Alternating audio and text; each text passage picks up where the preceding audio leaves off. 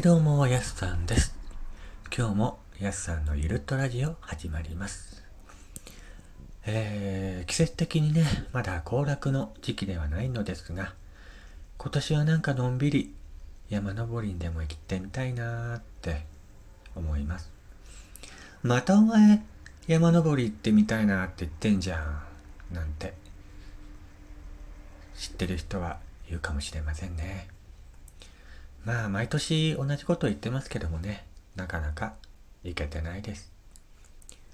現代社会においてなんか疲れたなーって思うときは、自然に触れると一番かなーって思う今日この頃。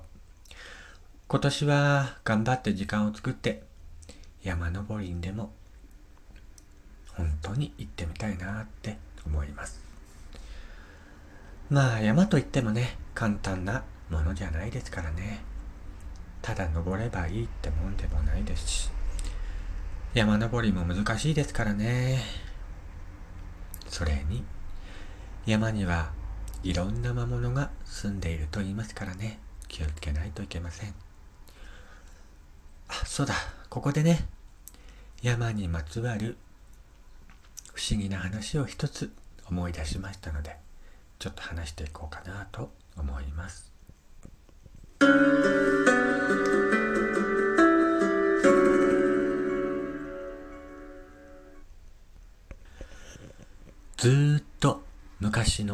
思議な出来事です。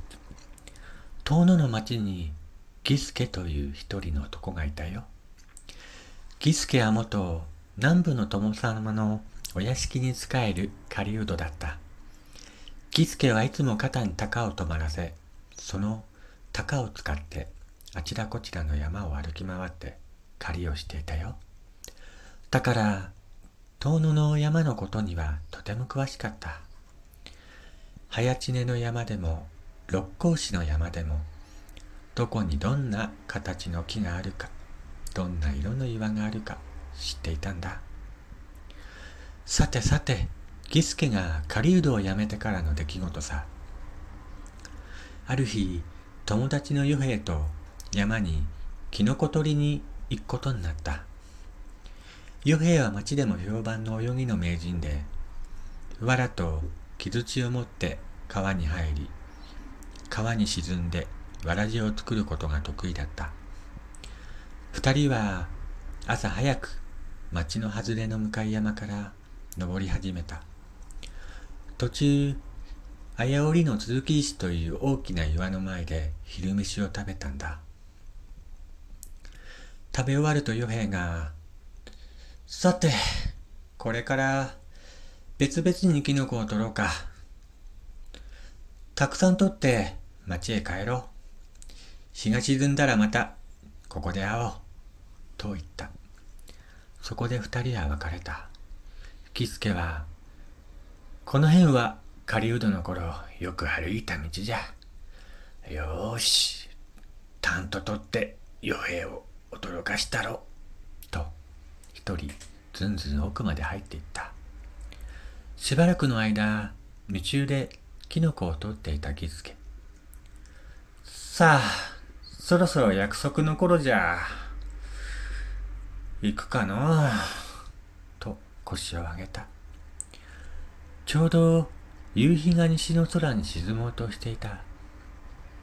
どこからか、ボソボソ話し声が聞こえてきたよ。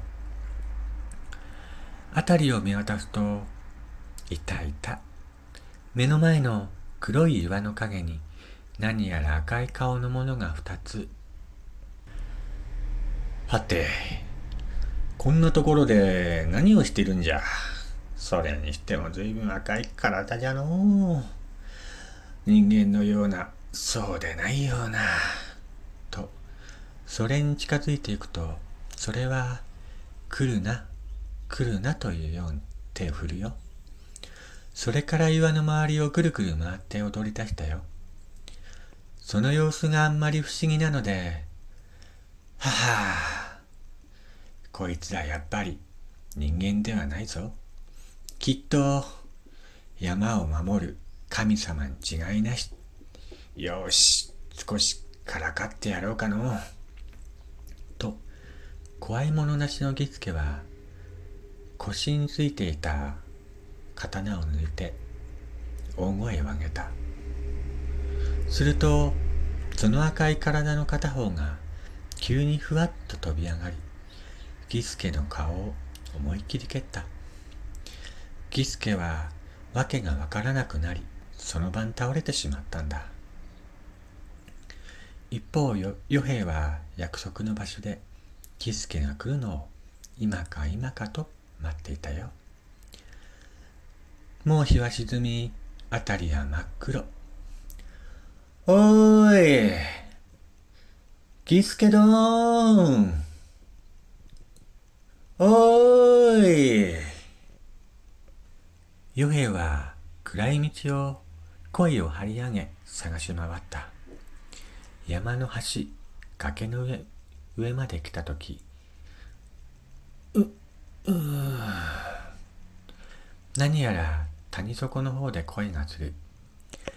慌てて滑り降りてみるとなんとギスケが倒れているではないか。急いで抱き起こし声をかけたがどうやら気を失っているらしい。与兵はギスケを背中に担いでやっとの思いで家へ帰った。次の日の朝気がついたギスケは昨日の出来事を与兵にこっそり教えたんだ。こんなことは今まで何十年も生きてきて初めてのことじゃった。なんだか嫌な予感がする。もしかしたらわしは死ぬかもしれん。でもこのことは誰にも話すな。いいな。与兵どんギスケはその日から3日も眠り続け4日目の朝ぽっくり死んでしまった。家の者は死に方があんまりおかしいので町で有名な山伏に相談することにしたその山伏は悩み事はピタリと当て病気は治すというので評判の人だった山伏が言うにはそれはきっと山の神様のたたりじゃ。儀助が誰も行かない山奥へ入り、山の神様が遊んでいるところを邪魔したからだ。なんだろう。と、ずっと昔の不思議な出来事だよ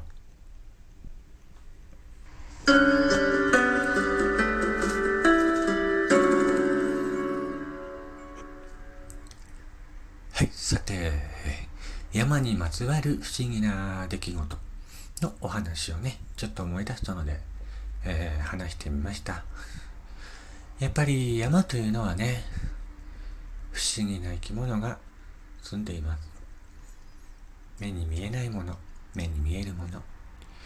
やはり人がね、踏み入れてはいけない場所っていうのは、どこにでもあるような気がします。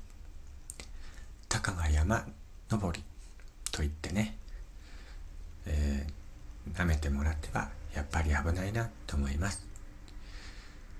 まあ今年はね、山登りとか行ってみたいなと思うので、あらかじめね、準備をして、体調を整えて行ってきたいなって思います。